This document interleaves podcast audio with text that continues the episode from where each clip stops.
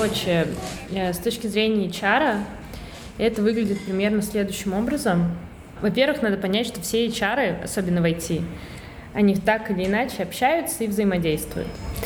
Поэтому мы все знаем э, плюс-минус рынок, э, мы знаем плюс-минус, сколько платят в разных компаниях, и мы можем оценить, ну там, то, что ты пришел и сказал полмиллиона рублей, это рыночная стоимость, или это стоимость завышенная, и такую стоимость, допустим, может дать какой-то стартап, который не гарантирует тебе на самом деле ничего дальше.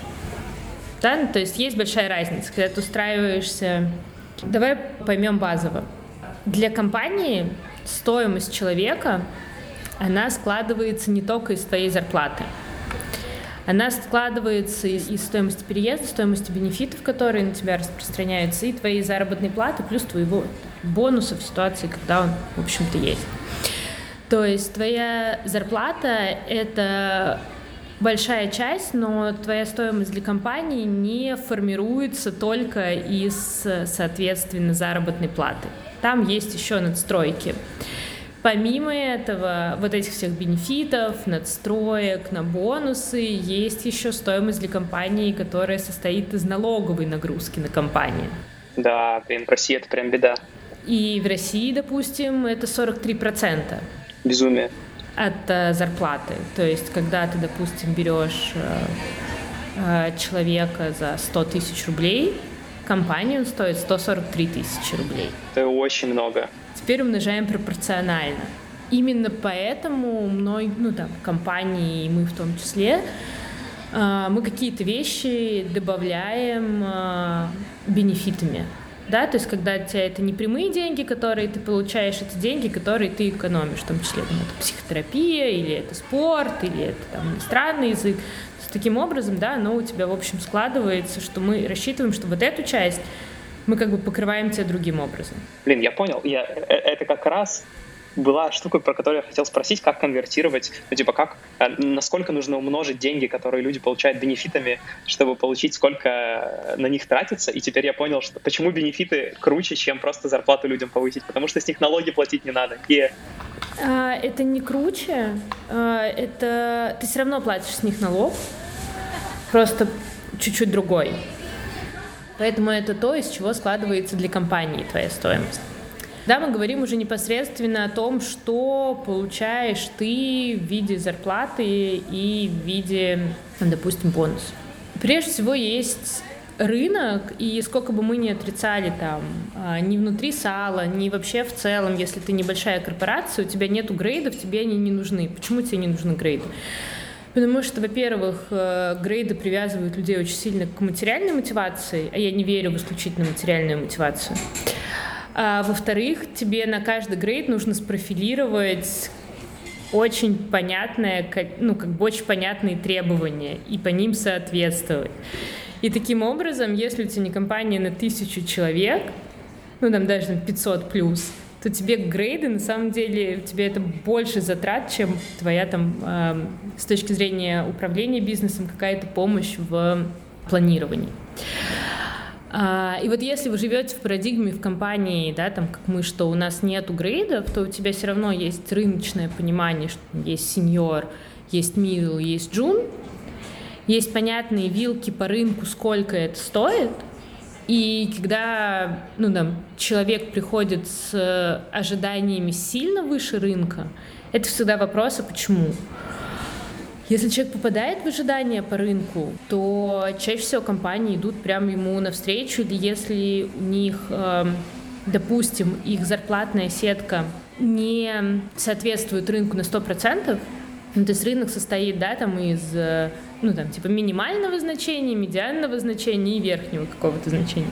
Все компании стремятся платить по плюс-минус там плюс 20% от медианного значения. Никто не хочет платить по, по верхней.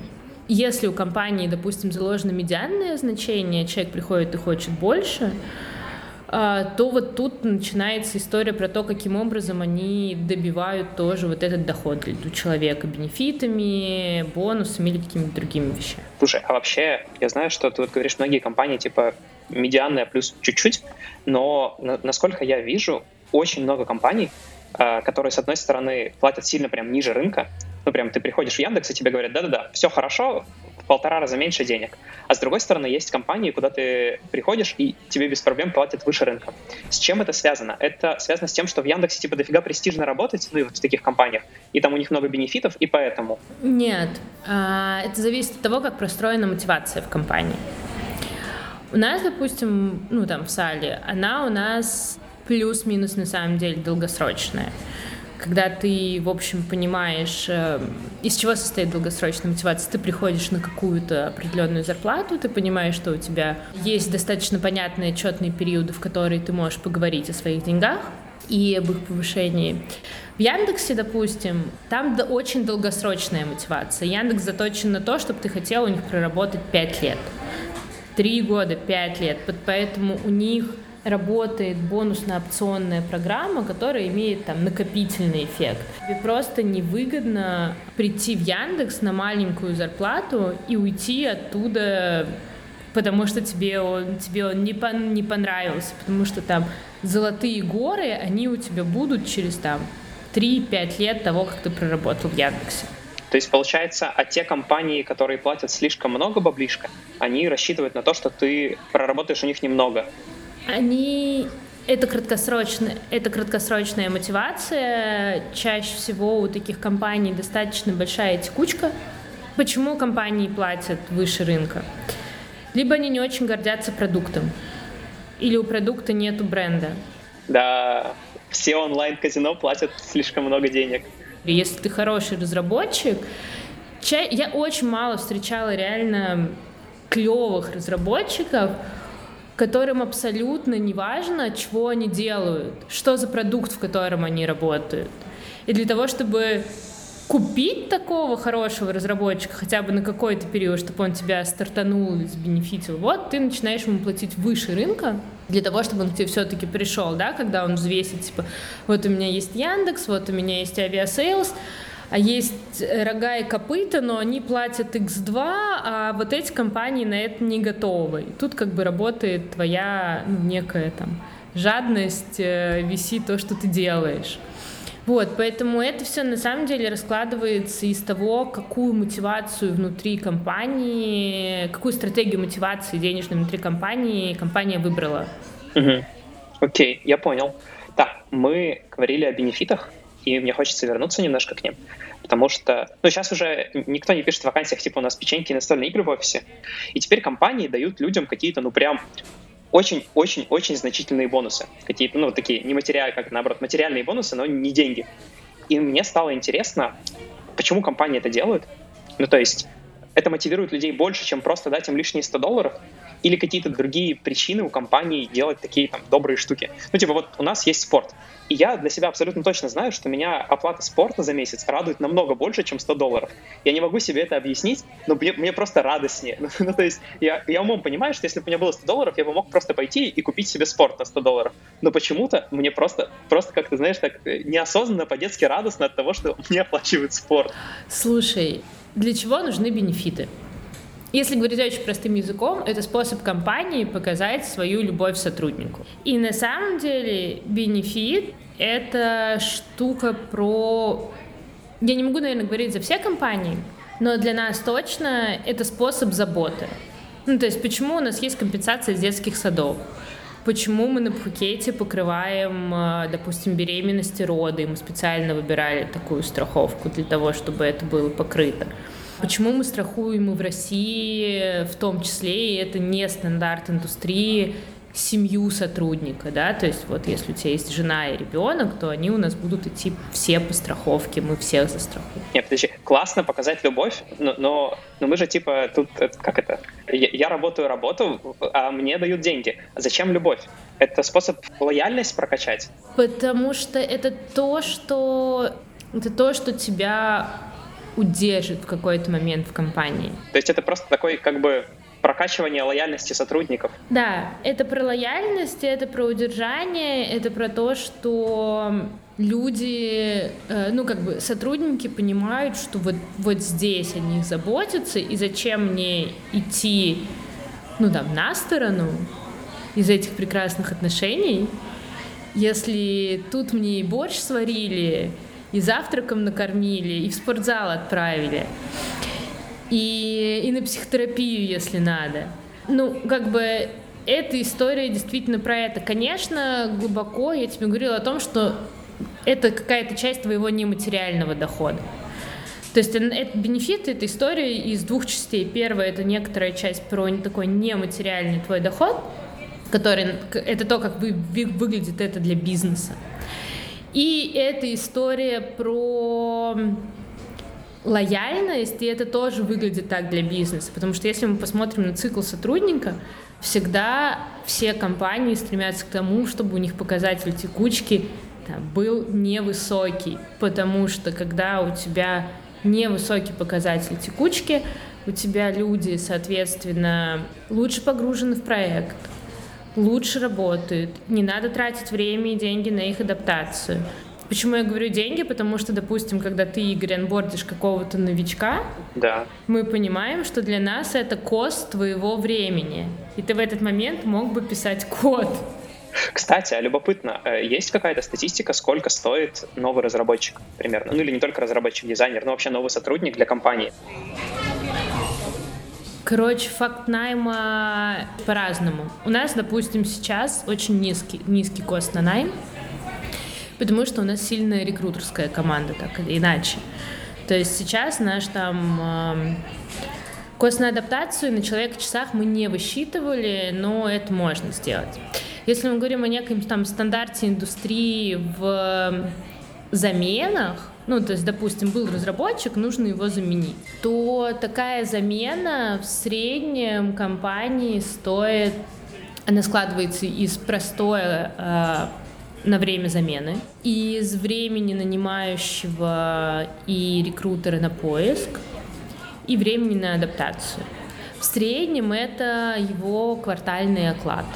Жуть, очень дорого. Блин, очень дорого вообще бизнес вести. Люди вообще очень дорого.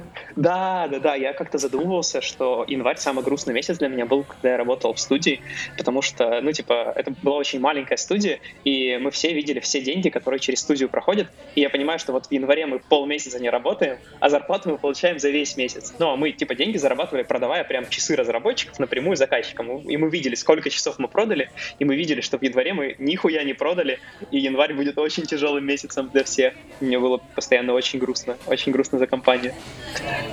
Окей, мы разобрались, я разобрался, э, сколько стоит нанять нового человека и почему нужно платить ему столько денег, сколько ему платим, и почему нужно давать ему столько бенефитов, сколько, сколько в него влезет.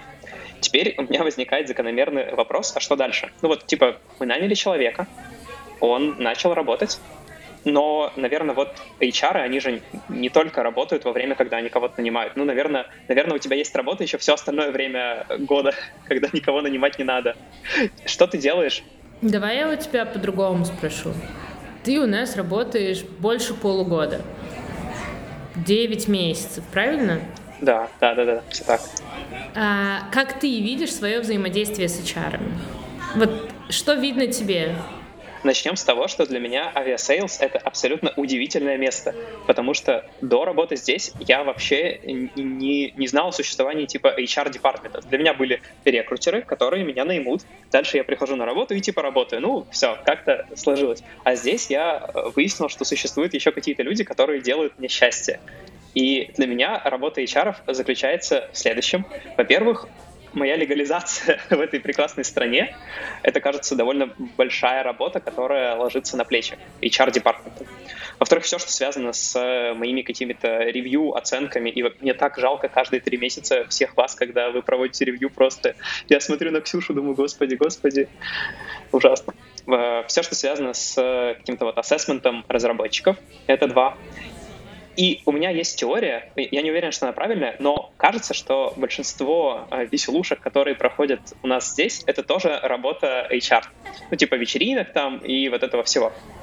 Вот, но Во-первых, мне кажется, что не во всех компаниях так, а во-вторых, я абсолютно уверен, что я что-то упустил, и есть какая-то еще огромный пласт работы, который я просто не вижу, но он есть. Я его на самом деле чувствую, но просто не замечаю, потому что такие уж мы люди.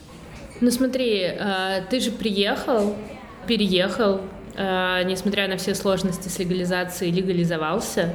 Да. И это кто делал? Это делают чары. Вот, я же говорю, это мне видно. А, но мне кажется, что есть еще какие-то вещи, которые мне не видны. В целом работа, ну, HR бьется по нескольким направлениям. Если мы говорим вот там, типа, условно, глобально, это найм, это адаптация, и адаптация это достаточно важно. С точки зрения того, чтобы человек не... Проще пофиксить то, что происходит в начале, чем потом через полгода узнать, что что-то пошло не так. Поэтому, в общем, да, там процесс адаптации у нас там э, тоже простроенный. Это после этого условное, так оно называется на hr языке, управление талантами. Это когда ты приходишь и говоришь, Полин, я хочу быть продуктом, можно я пойду на курсы?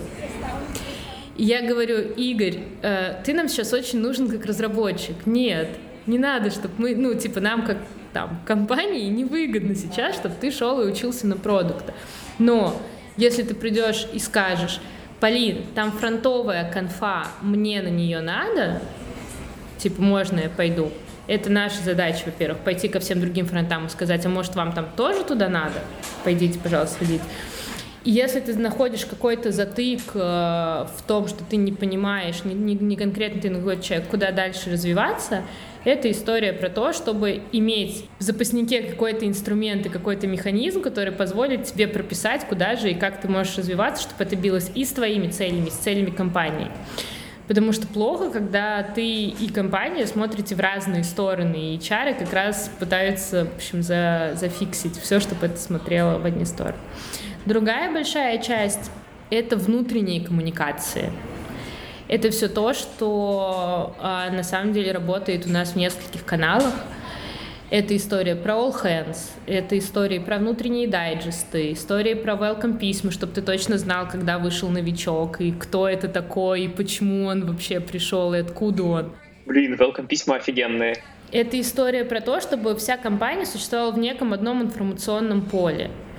Это история про поддержание каких-то культурных ценностей в компании, потому что мы все понимаем, что, допустим, IT-компании э, на рынке сейчас, они редко конкурирует зарплатами или пакетом бенефитов.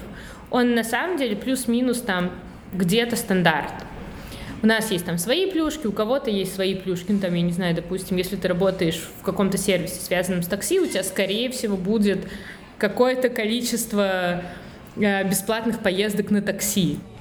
А, соответственно, все то, э, что у тебя, все информационное поле, чтобы оно у тебя было единым, и чтобы при этом у нас э, наши ценности не размывались, и мы могли ими конкурировать с другими компаниями, это история про HR и про поддержание этих ценностей таким или иным способом. Дальше это история про бенефиты как раз, потому что они у тебя должны быть, ты должен легко уметь ими воспользоваться, а еще их нужно проадминистрировать. То есть ты должен, кто-то должен опрувнуть твой клейм на спорт или на что-то еще. Кто-то должен придумать, что, а может быть, клеймы на спорт, они больше не очень актуальны, может быть, нам нужно сделать что-то другое, потому что кажется, что в этом, ну, как бы, мы не помогаем ребятам. И вся вот эта вот история про простройку системы бенефитов и их, соответственно, администрирование, она тоже лежит на HR. Твоя зарплата — чтобы она у тебя была в рынке, вовремя приходила. Это совместная работа с финансистами, чтобы у финансистов вовремя появились твои данные, у тебя появилась карточка с зарплатным проектом, куда тебе эти деньги будут приходить. И, в общем, это тоже работа HR.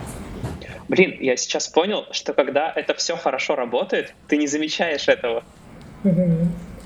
Но на самом деле в этом и задача хорошего HR-департамента — чтобы у тебя не было никаких э, вещей, которые тебя отвлекают от того, что ты должен делать в компании, потому что все остальное у тебя настроено и работает. Когда у нас появляются какие-то новые процессы, мы чаще всего все равно их, э, ну, там, инициируют. Не, не всегда, но если это что-то связанное с людьми, чаще всего их инициируют или хотя бы ревьюет HR. Да, чтобы мы понимали, как это должно работать. Наполнение внутренней базы знаний о том, куда тебе пойти и что тебе делать, если у тебя, не знаю, там, нога заболела или что-то случилось. Ну, да, то есть какой-то такой факт на все, все возможные вопросы. В общем, на самом деле, это такая общая схема. Как у нас это работает? У нас есть, есть бизнес-партнеры, и они оказывают тебе по каждому из направлений консультационные какие ну, консультационную функцию. То есть у нас внутри, среди HR там, департамента есть определенные центры экспертизы. Мы знаем, что по этому вопросу лучше пойти к Ксюхе, а поэтому лучше к Кристине. Там, по- по-другому лучше ко мне. Вот, но мы это решаем внутри, а внешне для тебя у тебя есть одна точка входа, куда ты можешь прийти со всеми своими болями, и, в общем, тебе везде помогут. Они выполняют такую консультационно поддерживающую. Ну и надо понимать, что работа в HR, она требует огромного терпения. Кстати, а вообще сильно бесят разработчики? Ну, в смысле, разработчики ведь, ну, довольно нелюдимые часто такие чуваки, и мне кажется, что бывает как-то немножко челленджево общаться с такими вот слегка в себе людьми сильно напрягает или вообще норм? Слушай, я пять лет в IT, и я абсолютно привыкла. Я не верю в замкнутых разработчиков, я верю в то, что если ты девочка HR, которая не, не понимает что такое искать просто JS-разработчика и React-разработчика, то, наверное, с тобой разработчик не будет разговаривать, честное слово. Или если тебе что... Или, или если ты C-Sharp называешь C с черточками. Ну, как бы, реально, да. А, тебе, тебе жопа. Вот. А если у тебя HR-команда подкована и технически, то есть когда ты можешь с ними поговорить о том, что у меня проектно что-то не, не получается, и вроде ты об этом разговаривала, и они не будут ну, совсем сидеть и хлопать глазами, они попробуют найти решение, и для них не будет какая-то абракадабра из того, что ты говоришь, то мне кажется, в эти моменты разработчики абсолютно спокойно разговаривают. Вопрос в том, что если ты работаешь в IT, ты должен уметь говорить с ними на одном языке. Кстати, а как, как ты тренировалась это делать? В смысле, это типа довольно сложное, ведь э, сложный навык человеку, который не программирует на JavaScript, разобраться, почему JavaScript и Java — это разные языки, почему всех э, людей, которые пишут на одном из них, бесит, когда их путают. И я абсолютно понимаю, что это типа очень сложная задача. И я периодически, когда разговариваю с кем-нибудь из других областей, э, типа, говорю какие-нибудь такие глупости, что они смотрят на меня как на дебила и показывают пальцем. И я понимаю, что если бы я вообще не программировал, то, придя вот в эти области, я бы задавал еще более глупые вопросы. Как ты натренировалась не выглядеть глупо, общаясь с разработчиком? Мне очень всегда везло, наверное, везло, или мое природное любопытство мне, мне, меня всегда спасало. Короче, я не могу, если я чего-то не понимаю, и я прям заставляла, и первые мои вакансии, которые я вела, я начинала с рекрутмента IT. А, это были C++. О, господи, самый хардкор. Да, и когда мне объясняли, что такое виртуальный деструктор и виртуальный конструктор, я прям сидела и прям говорю, ну объясняй мне как пятилетней девочке, что это такое? Почему там должна быть эта библиотека, что значит библиотека в языке, как ты это нахрен используешь. Ну, то есть, типа, объясняй мне. У меня была адская, тогда я помню, вакансия, одна из немногих, которых я не закрыла в своей жизни, э, верстальщик на XSLT. Господи. И это как бы просто такая, ну, короче, и ты просто не можешь найти в Москве этих людей, это невозможно. эти двое уже работают. И только спустя какой-то период времени, когда я начала работать в другой команде и рассказала об этом фейле, мне такие, ну, ты же понимаешь, что это просто бредятина делать верстку на этом. И я такая, объясняй. И вот так вот каждый раз мне просто объясняли. И у нас все девчонки в команде, они прям особенно в рекрутменте, потому что это такое наше лицо — они прям стараются понимать, о чем люди говорят, а, потому что мой самый страшный страх, самый страшный страх, это если когда-нибудь э, напишут, ну, позвонила девочка из Aviasales и спросила у меня какую-то невероятную ахинею. И я вот этого, наверное, не переживу. Ни, никогда просто. Ты вообще вселяешь веру в людей.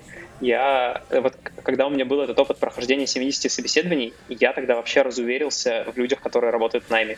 Я тогда просто long story short. Я пришел в одну прекраснейшую компанию. Мы очень хорошо поговорили на первом интервью. Потом было техническое интервью, или не техническое, ну, короче, какое-то второе интервью. Мы классно поговорили с чуваком из компании, и там еще была девушка из э, внешнего э, HR-агентства, которая помогала им нанять разработчика.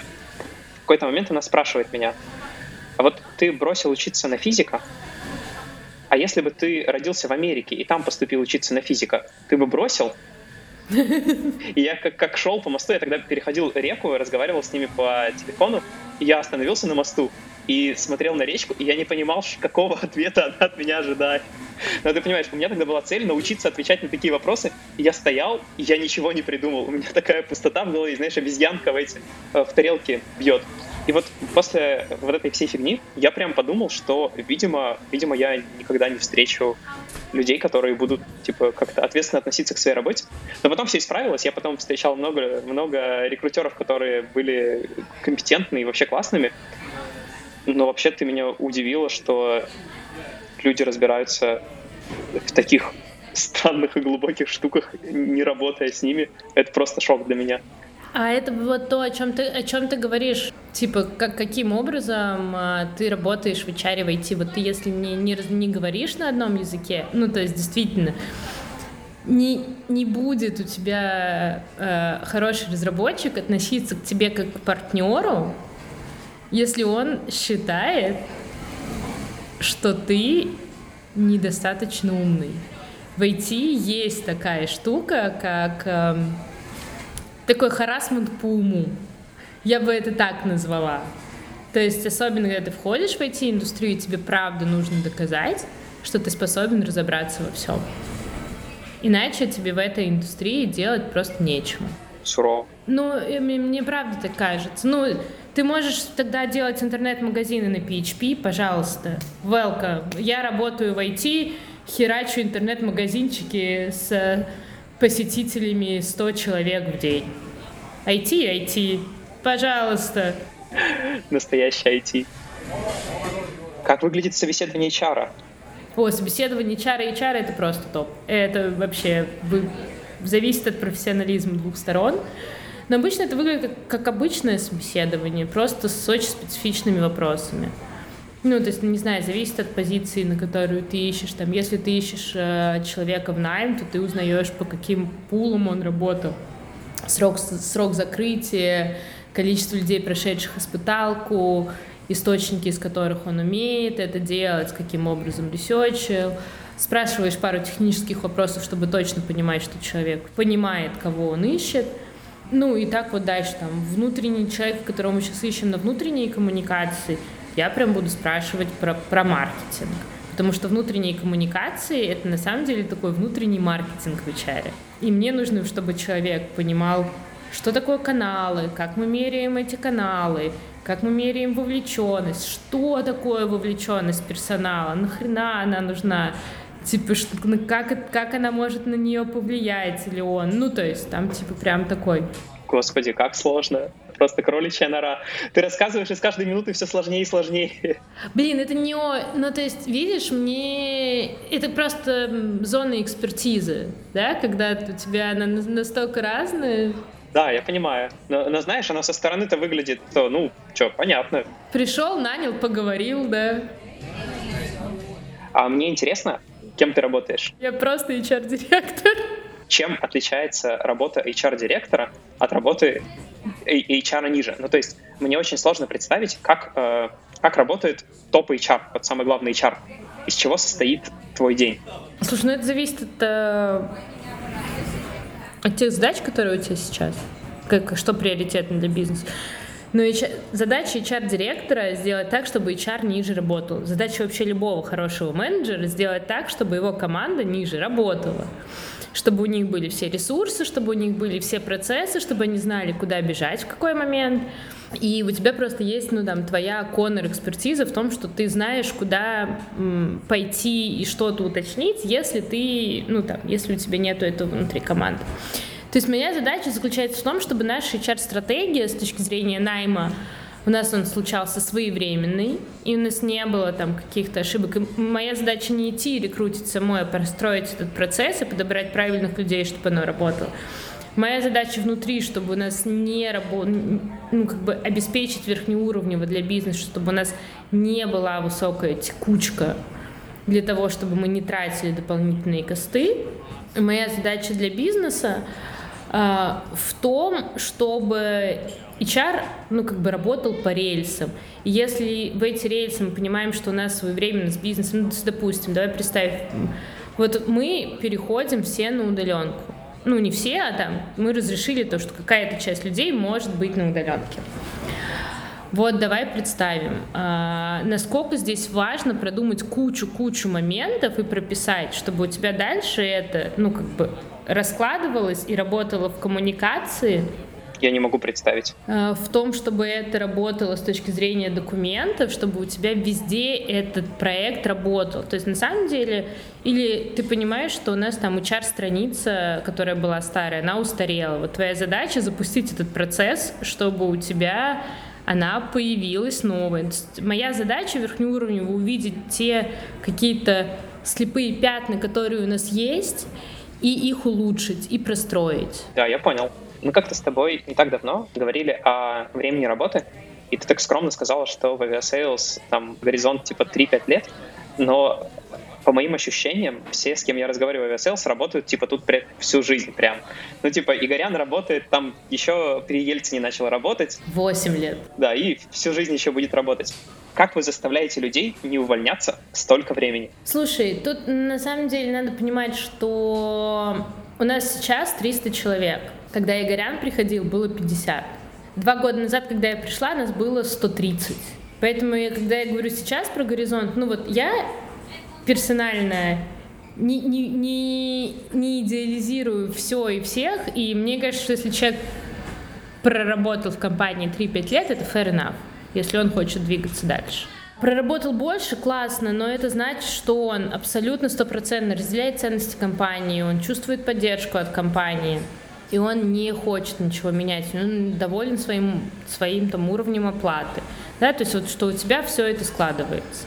Поэтому это не то, что я хочу, чтобы у нас все работали 3-5 лет. Нет, конечно, будет круто, если все будут работать там 10. Но я просто реалистка и понимаю, что там по мере нашего роста обеспечить, чтобы у тебя 500 человек проработало, не знаю, 8 лет, это, ну, для меня пока на сегодня, и может быть что-то поменяется спустя какое-то время, Э, кажется, что в IT это не самая реалистичная задача, и не факт, что она вообще нужна, потому что новая кровь всегда дает тебе некий boost, некую энергию, и ну, то есть вы, вы как бы растете. Не дай бог мы когда-нибудь застопоримся и перестанем расти. Мы внутри перестанем в этот момент расти. Слушай, ну даже 3-5 лет это все равно очень много. Я вот читаю дофига резюме, встретить человека, который проработал три года в, одном, одной компании, но это такой, типа, один на два десятка. Это очень редко. Это прям, ну, редкость. Как вы это делаете? Как вы заставляете людей не увольняться? Ну, то есть вот приходит человек и говорит. Вообще, кстати, часто приходят люди заранее и говорят, типа, хочу уволиться. Да, всегда практически. Вот э, в каком проценте случаев вы его переубеждаете? Ну, наверное, в 70. А как? А когда человек хочет что-то поменять, у него есть какая-то нереализованная потребность, которую нужно, в общем, каким-то образом там, поддержать. И если мы можем это сделать, это, ну, как бы тот разговор, который у тебя происходит, и ты с человеком об этом говоришь. Моя задача, как HR, на самом деле, не удержать человека всей ценой, сделать так, чтобы человек э, абсолютно был уверен в своем выборе и не навредил себе. Потому что ты, удерживая человека против его воли, допустим, заваливая его просто деньгами, ты не повышаешь его мотивацию. ты не делаешь так, что он у тебя лучше работает. Если он один раз в голове принял решение уходить, то если ты не решишь ту проблему, из-за которой он принял это решение, навряд ли это будет долгосрочная игра. Интересно, а с чем обычно приходят люди? Есть какая-то статистика, ну, большие группы, или у всех свое и совсем никак не, не обобщишь? Слушай, у всех свое, но там 30%, которые мы не можем никогда переубедить, это когда ребята устраиваются в крупные компании э, типа Гугла, Амазона, э, ну, там, типа в Европе и в Штатах. И на самом деле для нас это такая плюс-минус большая внутренняя гордость, что чаще всего, когда от нас уходят, э, особенно ребята из разработки, они не уходят в российских конкурентов. Ну, в конкурентов я имею в виду за кадры. Они уходят прям ну, на такой level up, и понятно, что мы не можем предложить должности CEO в Гугле. Ну, то есть мы как бы все в себе, и мы таким образом можем только пожелать человеку успеха, удачи и порадоваться за то, что у него такой level up в карьере и в том, что он делает, он от этого кайфует.